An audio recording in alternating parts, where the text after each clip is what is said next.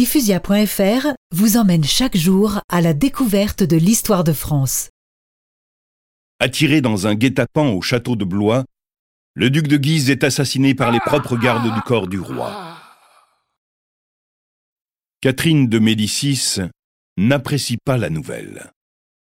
Ce meurtre est une erreur, mon fils. Les astres nous le prédisent, les mois qui viennent nous seront funestes. Dieu ne nous pardonnera pas d'avoir frappé son serviteur.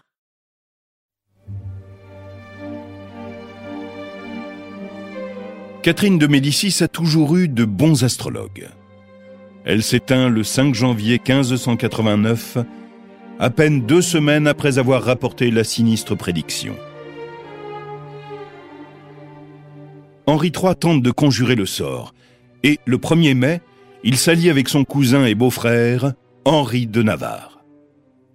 Avec toi à mes côtés, Henri, nous reprendrons Paris. À nous deux, nous écraserons la Ligue.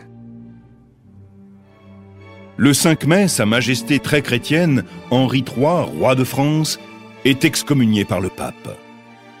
La haine des catholiques contre lui n'en est que plus forte. Pour la Ligue, bien davantage que le roi de Navarre, Henri III, le traître, devient l'homme à abattre. Nous nous rapprochons de Paris, mon cousin. Tu retrouveras bientôt ta capitale. Henri de Navarre n'a qu'une parole. Il fait tout pour rétablir Henri III dans son pouvoir. Mais les deux armées alliées se heurtent à une féroce résistance de la Ligue.